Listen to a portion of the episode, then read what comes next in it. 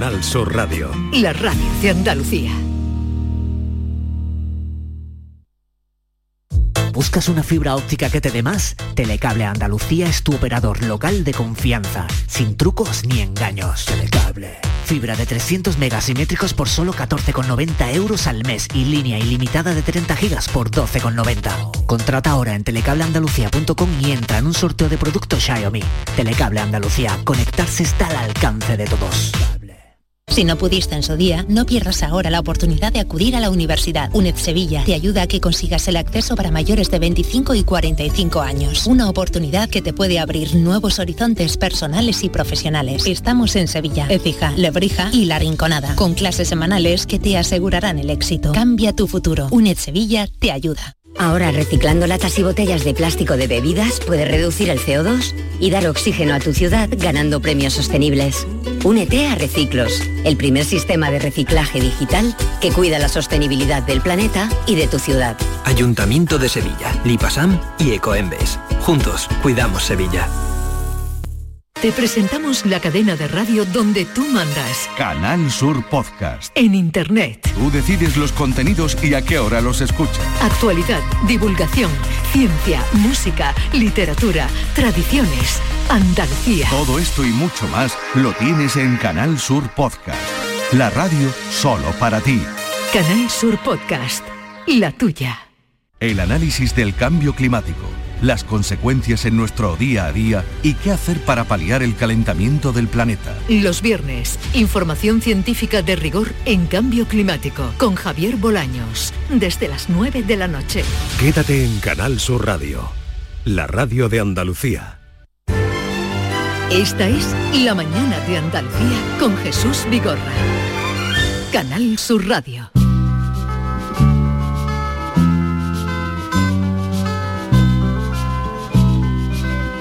Tú y yo muchacha estamos hechos de nubes, pero ¿quién nos ata? Pero ¿quién nos ata? Dame la mano y vamos a sentarnos bajo cualquier estatua, bajo cualquier estatua. Que es tiempo de vivir y de soñar y de creer. Que tiene que llover, tiene que llover, tiene que llover tiene que llover a cantar. Vamos a hacer una contextualización porque esta canción, bella, pues suena bien. Magnífica, Necesita magnífica. una explicación, Maite. ¿Sí? ¿Tú crees? Eh, pa- Para Diego, abollado, buenos días Diego. Buenos días, Buenos ¿cómo días, estás? Diego Diego Abollado. Abollado. Buenos días, Maite. Hace un momento me decía, yo esta canción no la conozco. Sí, la conoces, Yo ¿no? creo que esto, los que tenemos un poquito, los que somos muy jóvenes la conocemos perfectamente. Oye, pero sigue sonando bien, suena ¿A que Sí, sí? a ver, escuchemos. A ver, a ver, sí, sí, sí. A ver, a ver, sube, sube, Manuel. En tu barro dispuesto he elegido tu sitio, preparada tu marcha, preparada tu marcha. Hay que doler de la vida hasta creer. Que tiene que llover, tiene que llover, tiene ¿Sabes cuánto cumple esta canción el año que viene? ¿Cuánto? 50 años. ¿Para qué has dicho nada? Estamos haciendo una invocación a la lluvia, Totalmente. lo Esto, sabes. esto es una rogativa en toda regla. Una rogativa. Diego una sabe que ya alguna vez hemos hecho alguna de estas cosas. Sí. Entonces, desde hace ya llevamos tres semanas, como la cosa está tan chunga, estamos poniendo a las 10 de la mañana todos los días una canción que hable de lluvia y esta, esta sería la excelencia. esta que tiene que llover, que tiene que llover. A cántaros, A además. cántaros. Lo que pasa es que esta, esta versión, eh, esta canción tiene doble lectura. Sí, claro, ¿eh? pero ahora estamos en la lectura Bueno, lluvia. Claro, porque Ahora solo lo- falta que cuentes Bueno, En pero, los que- años pero es verdad 70, que la lluvia genera otras muchas cosas. Sí, eh, sí, Cuidado, eh, que Pero después de los la años lluvia se generan 70 muchas de las cosas que dice la canción. Claro, lo que quería decir esa canción era que viniera de democracia y libertad, ¿no? Que Sí, es lo que pedían. sí. Tanto éxito tuvo Pablo Guerrero con esta canción que fue al Olimpia de París a grabar un disco. Y grabó un disco del de, el cantante extremeño, que por cierto está, Sí, está sí, bien, sí. está ¿Y en el llovió- 70 llovió en París o no y yo, eh, en París llueve mucho, ¿eh? En París llueve A todas continuo- horas. en París llueve- Bueno, hoy esperamos lluvia en Andalucía. espera lluvia. A lo mejor ya empezaba a llover en Huelva, que es Se la primera provincia donde iba a entrar el, se va lluvia. retrasando. Primero dijeron que llovía de madrugada, pero va a llover, parece ser que sí. Y esta mañana en la ronda no llovía en ningún sitio, No pero, va a llover. Así es que, que tiene que llover, ahí cumplimos con nuestra invocación, porque la cosa irá peor, ¿sabes, Diego? Si no llueve con esta... Am- am- amenazar con más rogativa. Nos amenazamos en que empieza a cantar cada uno. Uy, tiene que llover, eso está muy bien. Eh, estamos recordando, eh, me viene a la memoria, Diego, cuando hicimos aquí hace muchos años, tantos como no sé cuántos, eh, un programa especial de radio en el público que era cuando hubo aquella maravillosa exposición de Rodén. Es verdad, ¿te acuerdas? Magnífica exposición. Contado con ese Rodén tan bonito, ¿verdad? Con esa y, esos traslados. Yo recuerdo, recuerdo una de las esquinas perfectamente, una, una, uno de, los, la, de las posiciones, de una, de las esculturas agachado totalmente. Recuerdo perfectamente el juego de luces, magnífico, muy bien montada, sencilla, sencilla, ¿eh? porque no eran montajes muy. Pero lo que era bueno era el género, vamos. Sí, las piezas. el género era bueno. Ah, del pensador había varias. Claro, había varias, de las versiones, distintos tamaños, además. Los eh, burgueses de Calais, Exactamente. el Balzac que había. En fin, mm, hicimos aquella vez una aventura que nos salió muy bien. A ver cómo terminamos hoy. Seguro que el caso es que a partir de este momento vamos a ver qué nos dicen los oyentes. Creo que ya están eh, contando cosas sobre sobre de qué artista le gustaría tener una obra en su casa. O qué cuadro le gustaría 670 tener 940 200. Parece que ya se va animando, eh, va entrando ya eh, gente al museo. ¿eh? Eso está bien. La gente, los, los, museos, tú sabes que es la vida. Los museos sin gente, vamos mal. Porque, mm, bueno, vamos a escuchar lo que dicen los oyentes. Buenos días familia. Pues a mí me gustaría tener, pero no para un ratito, sino para siempre, eh, el prendimiento de, de, Caravaggio. Es un cuadro que me, me, fascina y que tuve la oportunidad de verlo en, vivo y en directo cuando fui a Dublín, bueno, cuando estuve viviendo en Dublín. Y luego otro cuadro que también me gustaría, bueno, no cuadro, cualquier cuadro de Antonio López. Es una locura, me encanta. Un beso y feliz puente.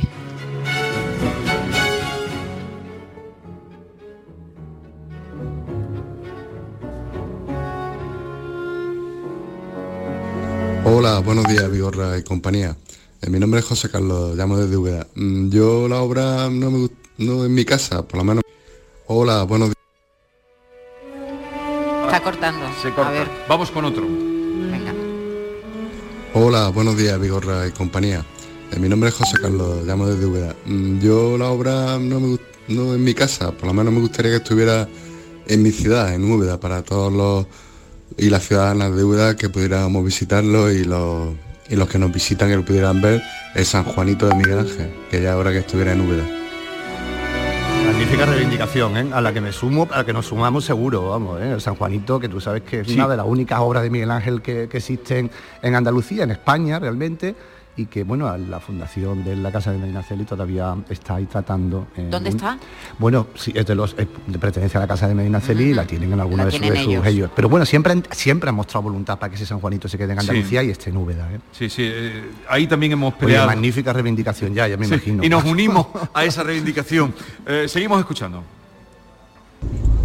buenos días Cristóbal desde Málaga el taxista aquí trabajando un poquito para variar ¿Vale? Pues mira, yo voy a romper una lanza por esos artistas que no son tan conocidos, pero para mí sí que lo es y me encantaría tener una obra en mi casa de un gran amigo mío y un gran artista, yo creo que internacional, bien reconocido, el pintor colombiano Alexandre Montoya, especialista en hiperrealismo.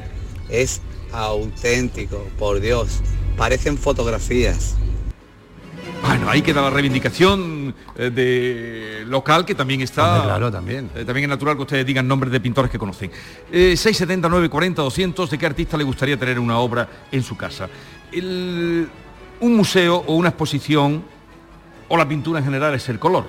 Claro. Entonces, eh, podríamos hacer un juego, Diego, tú que eres el, más eh, entendido de todo el equipo que tenemos en pintura. Yo te digo colores y o también puede decir Maite y tú vas eh, buscando un cuadro de este, de este museo, encontramos este que tenga ese color o que sea muy importante ese color. vale. ¿Vale? Venga, color. amarillo. el amarillo, aquí hay un magnífico, magnífico amarillo que es un prendimiento. Hablaba antes la, la, oyente del otro prendimiento, tenemos un prendimiento que es el prendimiento de Luis Vargas, que además es un, pintor de aquí. Y además es muy bonito porque el amarillo siempre está asociado un poco a lo pérfido y a lo malo. Todos los cuadros, por, eso hablaba de un prendimiento, porque todos los cuadros en que aparece Judas, por ejemplo, siempre aparece en amarillo. Judas lo visten de amarillo, ¿no? Un color que tiene una connotación siempre un poco, un poco negativa. No se usa mucho en la pintura barroca, pero siempre que le quieren dar una connotación a alguien, entonces en todos los prendimientos nos vamos a encontrar unos mantos de Judas, algunos magníficos. Y hay otro amarillo aquí muy bonito, que es, que es el, de la, el de Santa Dorotea, del taller de Zurbarán, que esta no prende a nadie, es buena, y lleva un magnífico amarillo también, una especie de chal amarillo, muy estilo valenciaga, como tú sabes, estos cuadros del taller de Zurbarán, que eran auténticos pases de modelo, realmente, con esa riqueza y esa textura en, las telas, que tiene además una, una, bandeja con rosas y manzanas, y esas manzanas también tienen un amarillo muy bonito porque serán golden, ¿no? No Starking. ¿Cuáles son las, manzanas amarillas? Las manzanas amarillas son los golden. Lo he dicho bien, lo he dicho bien, golden de gold, claro, de oro. Muy bien, Diego, has estado, has estado altura, has estado a la altura, pero ya saben ustedes que siempre habrá el Judas cuando aparezca, lo tendrán amarillo. Oye, y hablando de moda, hubo una exposición mm, eh, viviente maravillosa con diseñadores que se inspiraron en cuadros de, de, este, de este museo ¿eh? y entonces crearon diseños que además desfilaron flamencas y tal, una, una, una, pasarela preciosa, inspirados en los vestidos que visten aquí las santas. De Vamos a un lugar importante que en un museo eso es una, en fin, una pieza fundamental como es el taller de restauración. Pero fundamental. Ahí es donde, donde, donde se ven los colores. Estábamos hablando de colores, es donde sacan los, donde, destapan los colores, donde, te enseñan, donde enseñan los colores. Pues allí se ha ido Yolanda Garrido al taller de restauración de este gran museo en el que nos encontramos, Museo de Bellas Artes de Sevilla. Adelante, Yolanda. Pues mira, aquí estoy encantada, Jesús, porque todo lo que veo aquí para mí es muy novedoso y no sabía yo que esto era tan bonito, tan bonito. Bueno, restaurar un cuadro es un proceso absolutamente, me parece, mágico. Con él se puede, claro está, devolver la vida a las obras. Eh, pero el proceso de restauración, aunque mm, poético, ¿no? Es muy complicado y requiere el trabajo de grandes expertos. Con una de las expertas del museo, con una restauradora, estoy, Mercedes Vega. Buenos días, Mercedes. Hola buenos días, ¿qué tal? Eh, estoy aquí delante de una obra grande, muy grande. ¿Cuál es esta obra? Mide cuatro metros y algo por tres y pico. Pues mira, es una obra de Van Lint, pintura flamenca. Eh, bueno, representa la adoración de los pastores. Estoy ya en la fase final de la restauración. La he tenido que dejar porque antes he estado con el caracholo que iba para la exposición de Picasso y ahora lo he retomado y estoy terminando pues la fase eso, de reintegración cromática de las lagunas y de las zonas que estaban dañadas. Pero ya digo que en la fase final y ahora es cuando se empieza a ver el, se empieza a lucir la obra. Sí, sí, se ve una cosa. Eh, te iba a decir, las obras, eh, claro, depende de la humedad, que no solo los años la, la fastidia, la humedad, el transporte, eh, la luz. La luz, la luz es lo más dañino tal vez, o la humedad. Es un poco todo, o sea, en la historia material de la obra influyen todos esos elementos, también el envejecimiento natural de, los materiales. Aquí ten en cuenta que estamos en un museo y entonces las condiciones son bastante idóneas, o son las más idóneas, pero el envejecimiento del material está ahí, o sea, se, ralentiza el proceso de deterioro, pero, pero eso en algún momento sí, bueno, pierde. Desde que, desde que se inició en esta profesión, eh, ¿han cambiado mucho las cosas, las maneras, las formas? Bueno, han cambiado, tenemos un aporte técnico, quizá de diagnóstico, pues mucho más preciso. Eh, aunque la radiografía se lleva utilizando desde hace muchísimo tiempo, pero ahora pues a esa radiografía que nos da una información fundamental de la obra, tanto desde el punto de vista del estilo del pintor como también del estado de conservación de la obra, pues aparte de eso tenemos reflectografía infrarroja, tenemos eh, analítica, análisis de, todos los componentes de la obra, tanto escultórica, pictórica, o sea, eh, sobre soporte lienzo, sobre soporte madera pues eh, la reflectografía, en fin, hay muchísimo, antes de empezar con una obra, digamos que hacemos un diagnóstico muy completo del estado de conservación de la obra para nosotros después ya intervenirla con unas garantías.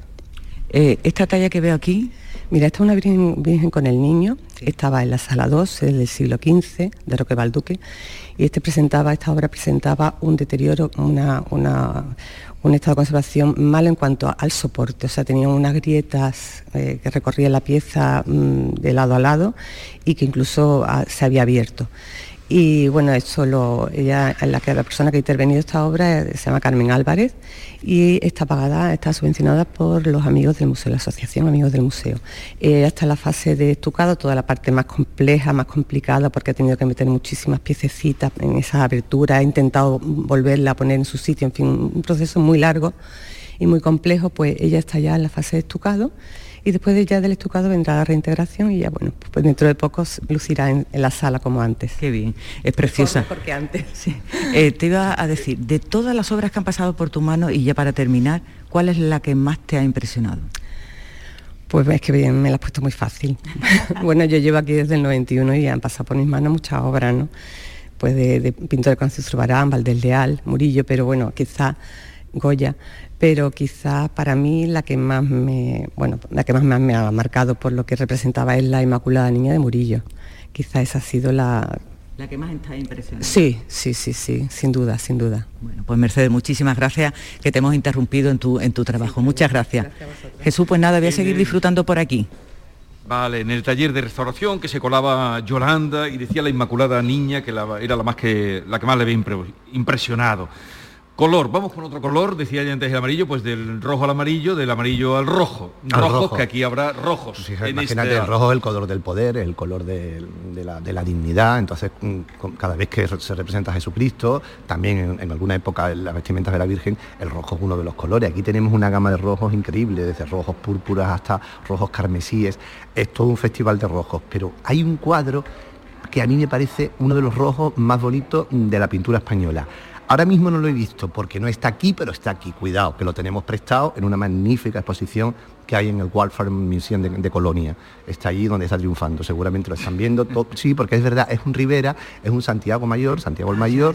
Es un cuadro impresionante porque es el, rostro de, de Santiago de un realismo increíble y de repente aparece ese rojo que rompe, es como si, no sé, parece como si, como si lo hubieran mm, tirado una, una, especie como de colorante, ¿no? Además hay que tener en cuenta que cada pintor tenía su manera de hacer cada color. No son los mismos azules o los mismos rojos los de Murillo que los de Rivera, que los de Tiziano. ¿Se guardaban ellos los secretos? Se guardaban los secretos y en los talleres tampoco gastaban los mismos rojos cuando era una obra o cuando era una obra de taller. Una obra de taller, evidentemente, los colores iban teniendo otra calidad porque mm, teníamos que ahorrar. Y cuando era una obra única y una obra costeada, pues se lucían, claro. Bueno, pues ya saben ese cuadro que no está... Santiago el mayor de Rivera. Y luego el rojo siempre... Y el rojo presente siempre cuando veamos especialmente a Jesucristo y por supuesto también en la dignidad real. San Fernando va a dar madura, pero después lleva un manto rojo también, ¿eh? O, o Carlomagno también. O, bueno, claro, ponte a sumar todo lo que tú quieras. ¿O Napoleón? no? Napoleón es más del verde. Oh, es otra historia. Sí, es verdad. Napoleón tú sabes que tenía que patar, que era Napoleón, que venía de abajo, ¿eh? Que venía de abajo. Eh, vamos a seguir escuchando mensajes de los oyentes que nos dejan en el 679 40 200. Adelante. Buenos días, soy Ricardo de Huelva. A mí me gustaría tener la fragua de Vulcano de Velázquez. El problema es que no tendría sitio para colgarlo. Bueno, al garaje, al garaje. la cochera, en la cochera. Buenos días, Jesús. Mi nombre es Luz, de Sevilla. A mí me gustaría tener en mi casa el Salvator Mundi de Leonardo da Vinci. Solo por lo que vale ya seguro que cobraba esta entrada para verlo. Adiós, buenos días como Luis Escobar, ¿no? Eh, exactamente, como Luis Escobar con el, con el Palacio. el Palacio. ¿Algún apunte de Salvador Mundi? Este fue el que se... Sí, bueno, tú sabes que es el cuadro más caro del mundo, pero por metro cuadrado, por centímetro. No sé, una vez escuchaba a alguien haciendo la cuenta cuánto salía el milímetro. Tú sabes que este cuadro tiene ciertas dudas y cierta mm, respecto a su, a su, a su, a su autoría. Misterio. Sí, y bueno, y ciertas dudas en cuanto a su... A ver, esto es como todo, es un poco barbaridad, pero es verdad que que pintor como este solamente hay uno y a ti te encontré en la calle, con lo cual, pues claro, mm, es así. Y después hay un mercado, hay un mercado que busca solamente un nombre, que busca solamente un, nombre concreto de un, de, un, de un pintor como este, que es tan sumamente famoso y conocido, y se deja lo que sea, ¿no? Fortuna, no, no es un museo que lo ha comprado, como tú bien dices, primero porque no podría probablemente, pero segundo porque hay una serie de, bueno, de, clientes en China, en Rusia, que, se, que están muy concentrados y muy centrados en obtener pinturas como esta. Vamos a hacer una, pausa, luego cumpliremos con nuestra obligación de atender a los oyentes, con Joaquín Moekel, que lo esperan como cada viernes. Eh, seguimos en el Museo de Bellas Artes de Sevilla. El día amenaza lluvia, pero todavía no ha caído. Estamos en el patio del aljibe, con nuestro pocito delante, como cantaba Juan Ramón Jiménez, ¿no? Con el mm. pocito blanco, este no blanco. No, este no es blanco. pero es muy bonito. Que por cierto, Diego, hablando de mercado, perdón, brevemente, eh, no sé si te has enterado de que esta semana un artista italiano ha vendido una escultura invisible. Es la segunda vez que lo vende. Ah, pues está muy bien. La primera 15.000 euros, ah, pues la segunda 30.000 euros. ¿Cómo que está muy Una pues está muy bien el timo. invisible.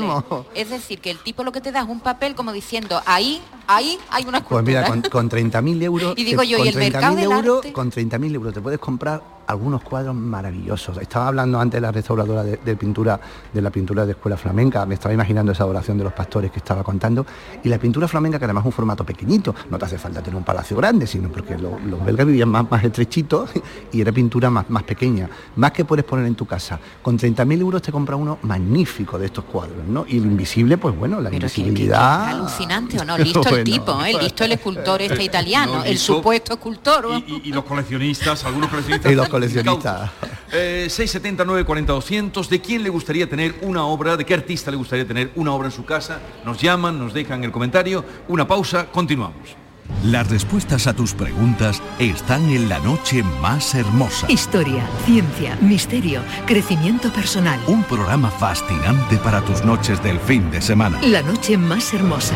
Viernes y sábados con Pilar Muriel. Quédate en Canal Sur Radio. La radio de Andalucía.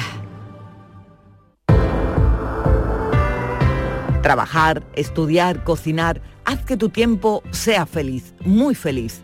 Descansa en casa te invita a que te unas a sus más de 10.000 clientes felices. ¿Cómo? Pues descansando bien, porque dormir no es igual que descansar.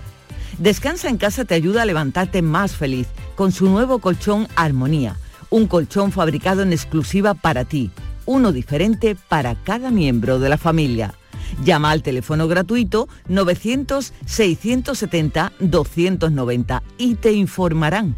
Según tu peso, altura, edad, actividad física, porque tu marido, tú y tus hijos no necesitáis el mismo colchón. Descansa en casa, te estudia a ti y a tu familia y fabrica en dos días, sí, sí, en dos días, colchones para cada uno.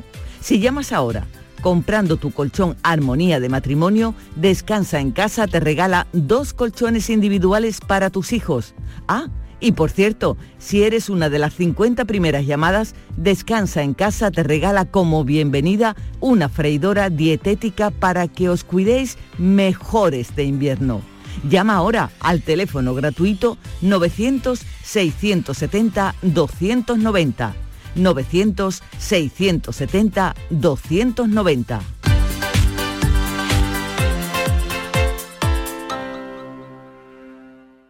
¿En qué capítulo de tu vida estás ahora? ¿Quieres hacer una reforma cambiar de coche? ¿Tus hijos ya necesitan un ordenador para cada uno? ¿O quizás alguno ya empieza la universidad? ¿Habéis encontrado el amor y buscáis un nidito? En Cofidis sabemos que dentro de una vida hay muchas vidas y por eso ahora te ofrecemos un nuevo préstamo personal de hasta 60.000 euros. Cofidis, cuenta con nosotros.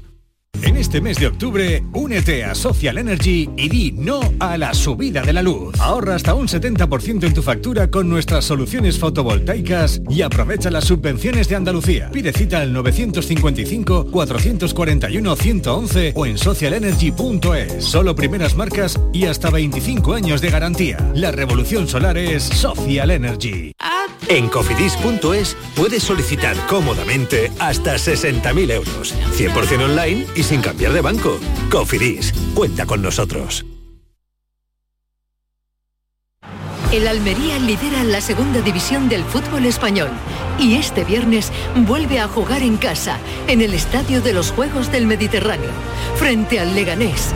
Síguenos en directo en la gran jugada de RAI desde las 9 menos 20 con Joaquín Américo. RAI, Radio Andalucía Información.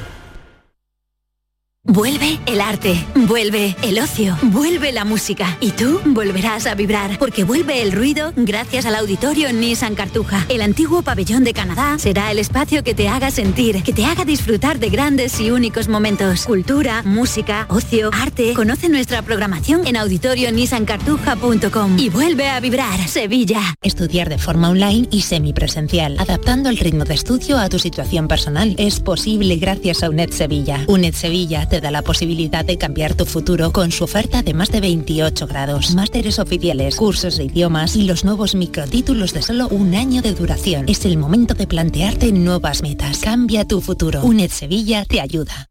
Airesur Today. Este noviembre en Airesur estamos de estreno. AW Lab se incorpora a la oferta del centro y nos abre sus puertas. Escuchemos a este joven. Están todas las marcas de zapatillas que molan. Nike, Adidas, Converse, New Balance, Vans. Me puedo volver loco aquí. En Airesur nos gusta estrenar. Y a ti, Centro Comercial Airesur. Vive un gran momento cada día. Jesús Vigorra, Marilón Maldonado, Yuyo, Rafa Cremades, Domi del Postigo, Pepe da Rosa. Todos están en Canal Sur Radio Sevilla. ¿Sabes qué fecha ha sido premiada en el sorteo de mi día de la 11? Justo ahora lo van a decir. Sube el volumen. 4 de septiembre de 1998. ¿En serio? Si es el día que me compré rayito. No sé cuántos kilómetros nos hemos hecho esa moto y yo.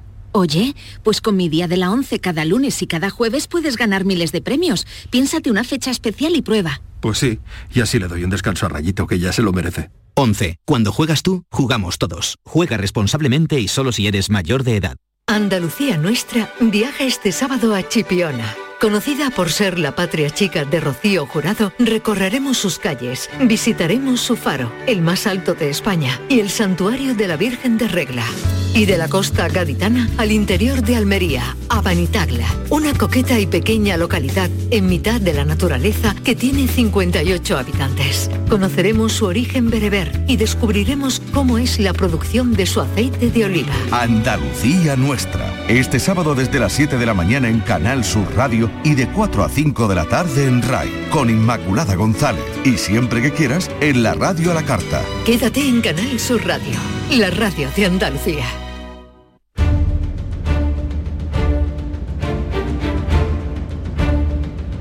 El público tiene la palabra. Llama a Vigorra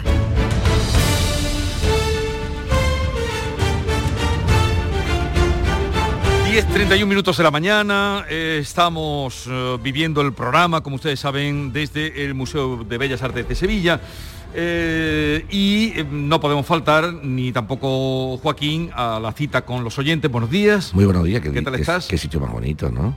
¿Te gustaría que nos viniéramos, te gusta más aquí que en el estudio? Hombre, me encantaría porque además el Museo de Bellas Artes de Sevilla no es que sea un gran desconocido, que al revés que es muy conocido, pero que los sevillanos y los no sevillanos lo disfrutan bastante poco y es una pinacoteca. Pues eso que estás diciendo una, verdad. Una, pinacoteca muy importante. Pero ¿sabes que ¿eh? eso que estás diciendo es verdad? Que lo ha dicho la directora antes que ah, hemos pues hablado. No, no, está con la directora, pero es cierto. Eh, no lo disfrutan tanto a la altura de, lo que aquí hay. De lo que hay aquí, muy importante. Aquí habría mm, para echar unas varias peonadas, no una ni dos, sino varias, ¿eh? muchas peonadas. No se olviden que, que, hay esto. Yo que ahora vamos enseguida con Diana. Diana, guarda un momentito porque yo quisiera hoy, ya hablábamos el otro día, eh, a ver, ¿dónde está? Aquí está tu, tu carpeta. Ah, una carpeta, mi carpeta. Soy Aquí no habla sin papel. Un abogado sin, sin carpeta como un jardín sin flores. ¿eh? Y yo me digo, pero aquí tienes tu carpeta. Muy bien. Pero Diana, enseguida voy contigo, pero es eh, muy importante que hoy, con todos los oyentes, comentemos la noticia de la semana. Ya hablábamos contigo el otro día. Ahí debe estar. Esa es tu carpeta, Diana, ahí lo tiene. Hablábamos contigo el otro día y yo quisiera que un poquito contigo, la serenidad, hiciéramos una reflexión porque han sido muchos días eh, y muchas tardes cuando los oyentes nos llamaban diciendo el tema de las plusvalías municipales. Tú contaste el otro día, incluso tú llegaste a ganar un caso, ¿en qué año ganaste tú un caso personal? En, en, el 2000, se inició en el 2012 y lo terminé de ganar en el 2020. 2020. Sí. Largo también. Ocho años. Pero que la administración se empestilló en no devolverlo y le costó el dinero a los ciudadanos, porque cuando las administraciones públicas pierden los pleitos vigorra y devuelven el dinero, no devuelven el dinero que han cobrado, devuelven el dinero que han cobrado indebidamente y le suman intereses que son mucho más caros que los que están en el banco. O sea, es un buen negocio pleitear contra la administración, porque si ganas el pleito con lo que has pagado, los intereses que te pagan son mucho más altos que lo que te da un banco. O sea, esta señora pagó 13.500 euros en su día, le devolvieron cerca de 16.000. Ningún banco, ningún banco da 3.000 euros de interés en ese tiempo. Por lo tanto, es la administración la que ha pagado. Has pagado tuyo. Tú y yo hemos pagado ese pleito. Pero la plusvalía, Vigorra, en primer lugar hay que decir claramente una cosa. Primero, reivindicar la figura de este programa, ¿eh? hay que reivindicar, pero a nivel nacional, nacional, no autonómico, no. Canal Sur Radio y este programa tuyo de Vigor habló hace mucho tiempo, y cuando digo mucho tiempo estoy hablando del año 2015. Sí, muchos llegaban, llamaban. 2015, que han pasado muchos años, que una plusvalía parece que se ha descubierto hoy, no, no. 2015 ya se ponía en jaque la plusvalía. y aquí. Igual que te recuerdo hoy, te lo recuerdo hoy, ¿te acuerdas cuando en el programa hace aproximadamente unos meses te dije, Vigorra, que la gente mire sus pólizas de seguro porque si han tenido sus establecimientos, sus establecimientos cerrados y la póliza de seguro cubre el cierre del establecimiento, tienen derecho a ser indemnizados. Aquel día hablamos de una sentencia de Gerona, tu programa. Como está la, fonoteca, lo busca. lo recuerdo perfectamente. Pues ya es el séptimo pleito que se gana diciendo, condenando a los tribunales a las compañías aseguradoras a pagar. Miren sus pólizas, por si acaso cuando después se monte la revolución, las compañías de seguro obligadas a pagar por el cierre. Eso lo dijo Vigorra hace una harta de tiempo ya, no hoy. vamos a hablar de la plusvalía. en la plusvalía, Vigorra, hay que tener en cuenta dos cosas, o tres. La primera sentencia del Tribunal Constitucional, constitucional, lo que se llama el Tribunal de Garantías, fue en el año 2017. 2017. En esa sentencia dice el Tribunal Constitucional, no pagarán plusvalías los que no hayan obtenido ganancia. ¿Ok? Se quedó corta esa sentencia. Y en el año 2019, otra vez el Tribunal Constitucional dicta una nueva sentencia. Dice, ¿y ahora qué dice? Pues ahora dice que aunque antes decía, si no hay ganancia no pague. Dice, pero si hay ganancia se paga. Dice, pero ¿hasta cuánto pago? Dice, como máximo lo que ha ganado. O sea, como diciendo, oiga, mire esto un momentito, vamos a hablar claro. Hemos dicho en la primera sentencia que la gente que no haya obtenido plusvalía no paga. Pero ¿y si Vigorra ha obtenido la plusvalía, por ejemplo, de 3.000 euros? ¿Cómo va a ser impuesto más que la ganancia de Vigorra? Y entonces llegó el Tribunal Constitucional en el 2019 Vigorra y dijo, bueno, vamos a hacer otra cosa, reformamos nuestra sentencia. También declaramos que si hay plusvalía, el impuesto nunca podrá tener un valor superior a lo que ha ganado Vigorra. Porque si Vigorra ha ganado 2.000, ¿cómo ha pagado impuesto 4.000? Sí. Y esta tercera de ahora, esta tercera de ahora, que es fruto de que un juez, otra vez un juez, gracias al señor Sala de lo Contencioso Administrativo del Tribunal Superior de Justicia de Andalucía, viva Andalucía, con sede en Málaga. Esto no se le ocurrió a nadie, se le ocurrió a un juez que ha dicho, cuando tenía el pleito, de esta empresa que reclamó, cuando tenía el pleito el juez, en vez de ser un juez perezoso o unos jueces perezosos que solucionan el papeleo en base a lo que había, dicen, oye, mira, el Tribunal Constitucional ha dicho en la primera sentencia que no se paga si se gana. En la segunda sentencia que se paga si se gana, pero con el límite de lo que ha ganado. Pero es que yo, como juez, me cuestiono una cosa. Oye, ¿y si lo que he ganado son 10 y se llevan de impuestos 6? Es que si yo he ganado 10 y te llevas de impuestos 6, eso es un 60% de lo que yo he ganado.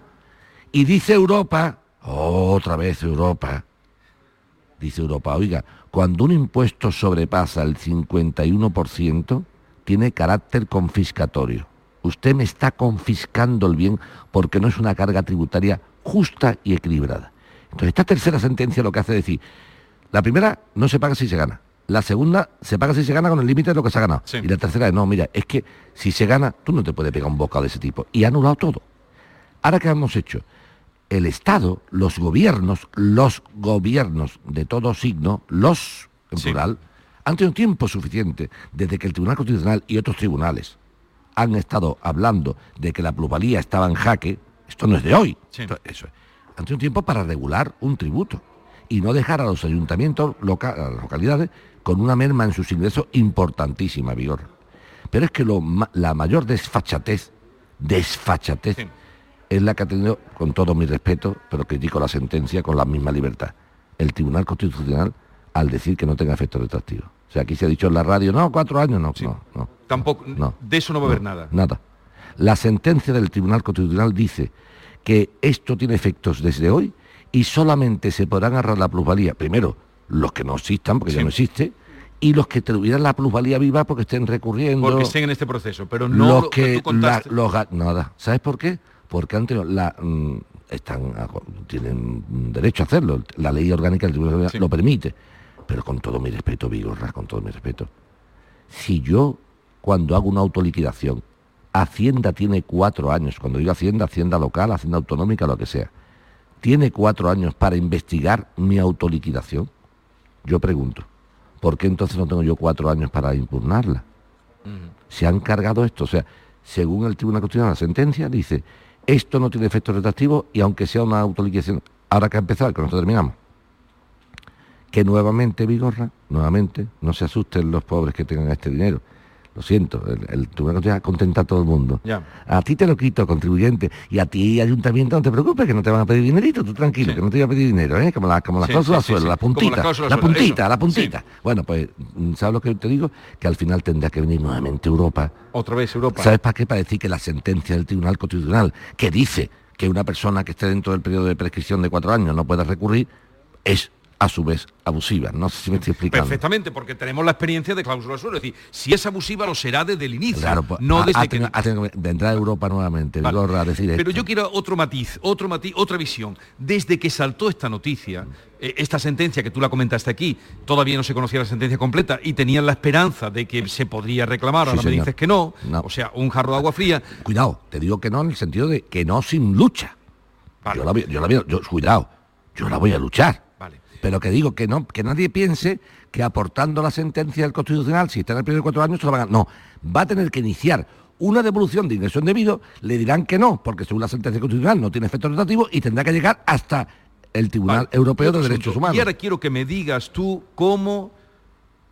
Eh, ¿Cómo te preguntaría? ¿Qué sientes cuando ahora estos alcaldes, todos los alcaldes, están con las lamentaciones de Jeremías. Desde que salió la sentencia, están lamentándose tío, pase mucho el río, no puedo. Estoy tieso. ¿Y qué decían los alcaldes cuando iban sus ciudadanos a decirle, yo he vendido la casa por debajo y no le hacían ni caso? ¿Qué, ¿Cómo ves esas lamentaciones de los alcaldes que, empezando por el alcalde de Madrid, por ejemplo, que fue el que salió en tromba, todos, todos, eh, liberal, y luego todos, diciendo no puedo, esta mañana me llegaban de todos los ayuntamientos, no puedo, no 2, puedo. 2.500 millones de euros. ¿Por qué no escucharon a, los ciudadanos? Pues mira, esa, es la realidad, Vigorra, que es la que se choca cada día, y, que este programa lo que hace es, lejos de, de lamentarse, como tú dices, como Jeremías, lo que hace es dar solución y dar voz. Es vergonzante, vergonzante que el administrado, el ciudadano, tenga que acudir, tenga que acudir perdón, a los tribunales de justicia por mm, algunas veces son mm, cuantías importantes y estas son cuantías muy pequeñas, Vigorra. Mm, digo pequeñas en el sentido de tribunales, pero tú cuando le dices a una persona mil, dos mil, a mí me han llegado a llamar personas, Vigorra, me han dicho, señor Muekel, mire usted, yo pago una plusvalía, eh, quizás es poca cantidad, son mil doscientos cincuenta euros, pero para mí es un, es un, es un, es un mes de sueldo. Entonces yo pregunto, ¿por qué tenemos la poquísima vergüenza de alegando o poniendo por delante de forma absolutamente ficticia el supuesto interés general no, atender al ciudadano? La pregunta tuya, Vigo, es la siguiente. ¿Qué hace la Administración Pública? La Administración Pública dice, yo tengo que cobrar, tengo que desestimar todo, tengo que aplicar esto porque rige para mí el principio de interés general. Y el principio de interés general, ¿quién te dicho que recaudar sin, sin motivo? Yo te pregunto, en el caso de la señora Martínez Bordiú, que fue la que ganó la plusvalía, es conocida. el caso que llevaste podía haber, los, podía haber sido otra persona, podía haber sido otra persona. Yo te pregunto, ¿por qué esta persona, sea quien sea, tiene que llevarse ocho años para que le devuelvan un dinero ir hasta los pleitos al Tribunal Económico Administrativo, después al, al, juzgado contencioso, poner en el ayuntamiento un abogado, un perito municipal, y encima que los ciudadanos tengamos que pagar los intereses. Porque el problema de este pleito vigor es que cuando condenan a la administración, no paga el alcalde de turno, pagas tú y pago yo porque las arcas públicas, a, diferencia de lo que decía la, inefable Carmen Calvo cuando afirmó el dinero público no es de nadie, no señora mm, Calvo, ya menos mal que está su casa usted, el dinero público es de la gente, del pueblo, ¿cómo que no es de nadie? como el dinero público se gasta y, ya está, y no es de nadie, ¿cómo que no es de nadie? Es del Estado, y el Estado somos todos. Entonces, esa lamentación que tú dices, eh, justamente estoy de acuerdo contigo. Pero ¿sabes cuál va a ser el problema? Que el Tribunal Constitucional ha dicho que de efecto retractivo nada, ¿vale? Y yo digo, y yo digo, ¿y usted legislador va a dictar una norma tributaria similar a la plusvalía con efecto retroactivo? Porque le recuerdo que según el Código Civil Español, se dice en su artículo, no sé si es el 2, te estoy dando de memoria, dice, las normas o las leyes entrarán en vigor eh, a los 20 días de ser publicadas íntegramente en el Boletín Oficial del Estado. Y después dice, a no ser que dispongan lo contrario me imagino que lo que dispondrá es que entre en vigor el mismo día. O sea, que no esperamos 20 días, pero no que le echemos 20 días para atrás, porque sería vergonzante que el legislador intenta retroceder hacia atrás para cobrar un tributo, cosa que no va a hacer, y sin embargo el Tribunal Constitucional diga, no, pero usted no puede retroceder para trincar. Yo para cobrar sí, usted para trincar no. Ya está bien, pero vamos, te digo una cosa, ¿eh? al legislador nacional, los gobiernos que han pasado, tirón de oreja. Y a los alcaldes, lamentadores de las lamentaciones, que, se hubieran puesto diciéndole al gobierno, oye gobierno, ya han puesto en jaque la plusvalía varias veces en los tribunales. Mm. Esto lo van a tumbar más tarde o más temprano. Por favor, le... ¿tú crees que desde el 17 no han tenido tiempo, Vigorra? Hombre y cuando llegaban cada y cuando llegaban ah. que yo recuerdo y tú porque la gente peleaba y tú le decías busque usted eh, para ver cómo demostraban que aquello no eh, se había revalorizado Exacto, el y nadie los escuchaba nadie los escuchaba. Pues dejen de llorar un poquito porque... y con pruebas diabólicas que ha sacado un tema muy interesante. Con pruebas diabólicas sabes por qué porque decían si Vigorra compraba algo en 10 y lo vendían en, en 11 dice Vigorra ha ganado digo no Vigorra no ha tenido que... Como que no ha ganado uno, no. Ha ganado uno en la construcción, pero no en la situación del terreno. O sea que aunque tú perdieras Vigorra, fíjate la prueba diabólica, aunque perdieras, tenías que demostrar que de tu casa, de tu eh, inmueble, hay dos valores. El valor de la construcción y el valor del suelo, el suelo en sí. Sí, sí. Y lo que tenía que haberse infravalorado era el suelo. O sea, una cosa diabólica como lo vivimos muy en primera mano, por eso estamos acreditados y si no que vengan y nos digan lo contrario, para decir y hacer abrir los ojos y bueno, que es, en fin, que a ver por dónde sale, pero que no somos tontos. Que te por supuesto, y que te vuelva a recordar, Vigorra, que fueron las preferentes aquí. Preferentes, cláusula suelo, gasto hipotecario. El tema de la plusvalía, y te recuerdo hoy otra vez. Hace más de unos cuantos meses te dije aquí, Vigorra, que la gente mire sus pólizas de seguros que si la compañía de seguros le cubre el cese de actividad o cierre de la actividad, tienen que pedir la indemnización y que las compañías están inventando el cuento de que eso se paga si es un siniestro de, incendio. no, no, no. Si la póliza no dice nada y dice que por cierre me dan, eh, imagínate, 100 euros diarios, tiene que cobrarse. Nos llamaban osados y locos y resulta que ya estamos otra vez ya cinco o seis tribunales. A ver, eh, y ahora, porque teníamos que hacer ese alto, vamos con los oyentes. Hay una llamada que quiere preguntar sobre la plusvalía, pero mm, la vamos a atender y luego vamos... Bueno, vamos primero con Diana, que lleva esperando, y luego vamos con esa llamada de la plusvalía. Y si quieren dejar alguna eh, em, preguntas concretas eh, em, en el WhatsApp 679 40 200 sobre este asunto. Diana de Alcalá de Guadaira, buenos días. Hola, buenos días. Venga, cuéntanos, Diana. Bueno, pues yo me compré, me compré un piso, lo señalé y llevo esperando como que un año a que me entreguen el piso y, bueno, esta es la situación. Y lo hice a través del FARET y, no hay manera de que, de que avance, ya tienen la licencia de primera ocupación, y pero la empresa FARET pues, no avanza con nosotros. Eh, ¿tú, ¿tú, te has puesto en contacto con ellos desde, el año 2020 que hiciste la reserva o no? Exactamente, desde noviembre de 2020 me pongo en contacto con ellos, no te devuelven la llamada. Y a mí lo que me gustaría, bueno, a decir de alguna manera ya podemos terminar con esto y cada uno tengamos nuestros pisos. Una pregunta que te hago, ¿tú te dijiste la salida de forma personal o cómo lo hiciste?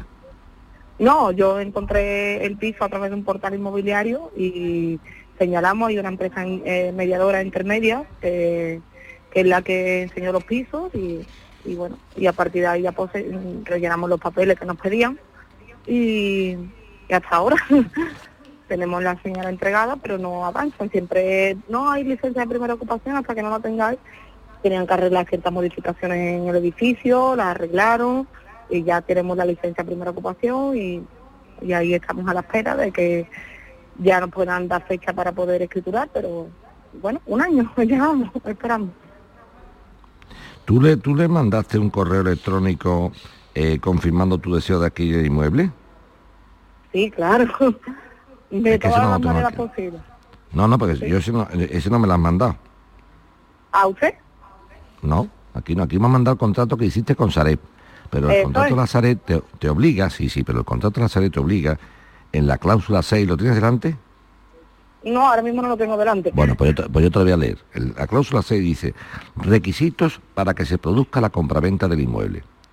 Para que tenga lugar la compraventa en relación con el inmueble, será necesario que se cumplan los siguientes requisitos. A. Que usted, tú en este caso, nos remita una comunicación a la dirección de correo electrónico indicada en el apartado 10, que lo buscamos luego, confirmando su deseo de adquirir el inmueble conforme al modelo de escritura de compra-venta y a las previsiones del presente documento de reserva. Claro, eso, al menos lo hacen ellos, eso lo hacen ellos a través de un intermediario que es AVE Inmobiliaria. la inmobiliaria intermediadora entre pero si eso me parece muy bien pero, que eso me parece muy bien pero que no me hable de nadie intermediaria el contrato lo tienes tú firmado tú con la propiedad del inmueble tú has mandado un correo electrónico en su día a la dirección que te voy a decir a ti ahora mismo Ahí, se, cortó. se ha cortado. Se ha cortado. bueno, pues eh, ponemos la publicidad, pero eh, ¿qué es lo que tendría que mandar? Muy sencillo, que, por favor, que compruebe que después de este contrato que firmó el 25 de diciembre del 2020, por cierto, el 25 de diciembre difícilmente se firma un contrato porque es fiesta, el día de Navidad. Ya. Entonces el día de Navidad es difícil que se firme un contrato. 25 de diciembre, 25 de diciembre. No, raro, rarísimo. Vale, 25 de diciembre. Entonces, ¿qué, tiene, que hace falta? Pues primero que compruebe qué fecha lo firmó, porque es importante la fecha de la firma del contrato. Y en segundo lugar, que demuestre o que busque un correo electrónico donde ella confirmó que estaba de acuerdo en comprar esto, de acuerdo con esta reserva. O sea, esto es una reserva de 3.000 euros. Y ahora te decían ellos, para que la reserva se convierta en tal, manden usted un, un mail diciendo, oye, mira, he firmado una reserva contigo esta mañana que estoy dispuesto a comprar la vivienda con las condiciones que tú me dices. Vale. Pues Porque si no se pueden acoger ellos diciendo, mira, es que no nos confirmaste, que, no te lo he confirmado, te llamas mil veces. Entonces, Diana, busca la confirmación que hiciste a esa reserva. Y si no la hizo, ¿Y si no la hizo qué? Hombre, no, la buscaremos, pero, que sería una excusa por parte... Mi gorra, eh, ¿qué hacen los malos cuando no quieren cumplir? ¿Buscar excusas? Sí. Y yo diría, es que no hemos vendido nada porque tú tienes que haber mandado una copia del contrato y no has mandado nada. O sea, que la gente lo hace de esa forma. Vamos a continuar, los minutitos que nos quedan, a ver si podemos atender a Inma. Diana, nos mandas eso y seguimos hablando del viernes que viene. Inma, de La Palma del Condado, buenos días. Hola, buenos días. Venga, cuéntale a Joaquín. Pues nada, que contraté una empresa para que me pusiera en la nave una puerta como eh, eléctrica, esa que se eleva como la de las cocheras, pero en grandes dimensiones y resulta que al día de hoy todavía no la tengo ni terminada y la tengo prácticamente casi pagada. ¿Y, bueno, qué ha pasado? ¿Casi pagada qué significa? Pues mm, yo estos son, cuatro, estos son 4.070 con 44 ¿eh? el, total, ¿no? Sí. 4.070 con 44. Pues exactamente. ¿Tú cómo, cómo le has pagado esto? ¿Qué le has pagado? ¿2.000 pues euros? yo le pagué una transferencia con 2.000 euros y otra transferencia después, con... Después de 1.500, son 3.500. Son 3.500. Son 3.500. Que prácticamente, como tú bien dices, la, es la puerta entera. ¿Y, qué te han hecho de la puerta? ¿Qué te han instalado? ¿Una, parte? ¿Nada? ¿Qué te han hecho? Eh, la puerta llevaba tres ventanas que no las tiene, porque ellos me dijeron que me la iban a poner. Primero, cuando me la cuando me pidieron, vinieron la primera vez a ponerme la puerta, no traían las ventanas que se la había olvidado, mm, vamos, nada más que excusa y cosas. Arañaron unos cuantos de paneles, me tuvieron que venir, a, me tenían que venir a arañar, a cambiar los paneles esos que habían arañado. Y no venían. Y todo eso pasó, eso vino en, en, en febrero de 2020. Sí. Como no venían, pues en julio de 2020 sí pues estuvo hablando conmigo que le hiciera 1.500 euros otra vez de transferencia y que venían ya a terminar la puerta. Y aquí yo se los, yo se los hice y después el día 27 de agosto vinieron y me vinieron con, con dos paneles para cambiar los que estaban arañados, pero no vinieron a traer las ventanas. Y encima a la colocación resulta que estropea un, un panel y tampoco y no y, ellos me dijeron que, que el, el, yo contrato a una empresa para que viniera una grúa de esta que hay una plataforma que eso iban a correr por su cuenta que lo pagara yo que eso venía corría por su cuenta porque al no venir eh, el primer la primera vez que lo tenían que pagar ellos. Y hasta el momento bueno pues entonces lo, que quiere lo que quiere ¿Cómo ves tú esto? lo que quiere nuestra amiga Isma es que le, metamos un poquito un acelerón a, a Onubamatic, ¿eh? que como vamos a hablar bien de... Sí, pero, yo hablo, lo digo yo, tú no digas nunca nada. Si tú me quieres lo digo, que lo puedo decir. ¿eh? La regla de oro es no se nombra las empresas. Y si se nombra una empresa para hablar bien de Lo dice el abogado. Yo voy a hablar bien de Onubamatic porque Nubamati estoy seguro que cuando yo llame van a ser una gente muy formales que van a terminar de montar esto o me van a explicar qué problema hay para que nuestra amiga Isma no tenga ¿El retraso cuánto tiempo lleva? Hombre, empezó esta historia en octubre del 19, después, después tiene aquí otra del 5 de marzo del 2021, entonces que nos expliquen un poquito el decir, oye, ¿por qué mi amiga Isma eh, tiene tanto retraso? Porque mi amiga Isma ha hecho una transferencia en noviembre del 2019 de 2.000 euros y ha hecho una transferencia de 1.500 euros el 7 de julio del 2020. 7 de julio, o sea, ha hecho dos transferencias. Mm, oye, y estamos en el 2021.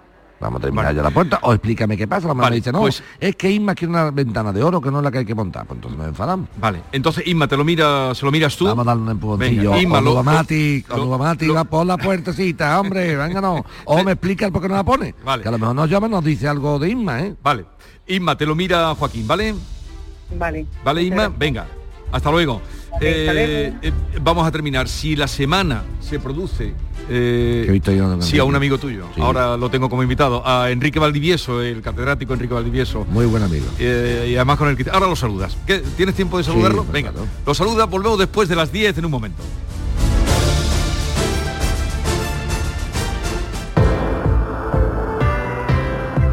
Descansa en casa, busca tu felicidad y la de los tuyos. Y qué mejor manera que levantarte feliz cada mañana.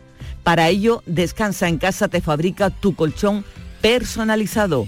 Un colchón compuesto por siete capas que adaptamos a cada persona, según tu peso, altura, edad y actividad física. Llama al teléfono gratuito 900-670-290 y únete a la familia feliz de Descansa en casa que tu pareja duerma en su lado a su gusto y tú en el tuyo con tus preferencias no tiene precio, porque cada uno pesa, mide o tiene una edad y una actividad física diferente. Por eso Descansa en casa te fabrica tus colchones diferentes. No fabricamos dos colchones iguales. Llámanos al 900-670-290 y te lo demostramos. La mejor manera de creerse algo es comprobándolo. Llama ahora al teléfono gratuito 900-670-290 y te haremos una demostración totalmente gratuita. Y si llamas y dices que eres oyente de Canal Sur, por comprar tu colchón de matrimonio, te regalamos otros dos colchones individuales. Descansa en casa sabe que una familia que se despierta feliz es una familia unida y para uniros más, si eres una de las 50 primeras llamadas, Descansa en casa te regala una freidora dietética para no reprimirse de frituras, pero consumiendo solo una cucharada de aceite. Llama ahora al teléfono gratuito 900-670-290. 900-670-290.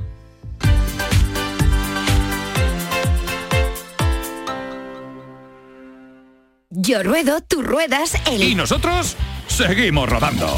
Un décimo Salón del Motor de Ocasión de Sevilla, del 28 de octubre al 1 de noviembre. Turismos, motocicletas y vehículos profesionales, kilómetro cero seminuevos y de ocasión de las principales marcas y modelos. Un décimo Salón del Motor de Ocasión de Sevilla, del 28 de octubre al 1 de noviembre en Fibes. Seguimos rodando. La radio de Andalucía está en Canal Sur Sevilla. Tiñe de azul tu otoño. Ya están aquí las nuevas actividades del Acuario de Sevilla tiburones a medianoche, el lado oculto del acuario y las exclusivas cenas entre mares. Ahora, además de visitarnos, podrás vivir diferentes experiencias. Más info en acuariosevilla.es.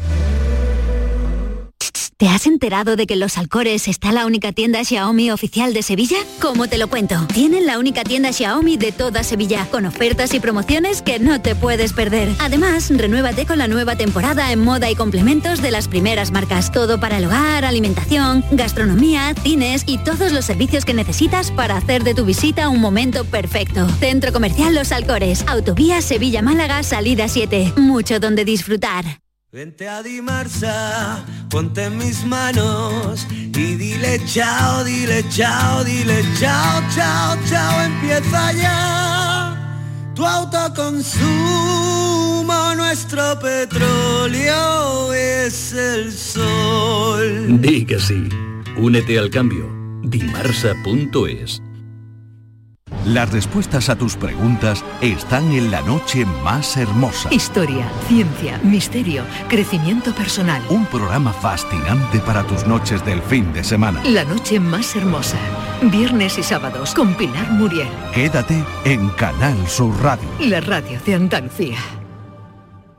Te presentamos la cadena de radio donde tú mandas. Canal Sur Podcast. En Internet. Tú decides los contenidos y a qué hora los escuchas. Actualidad, divulgación, ciencia, música, literatura, tradiciones, Andalucía. Todo esto y mucho más lo tienes en Canal Sur Podcast. La radio solo para ti. Canal Sur Podcast. La tuya.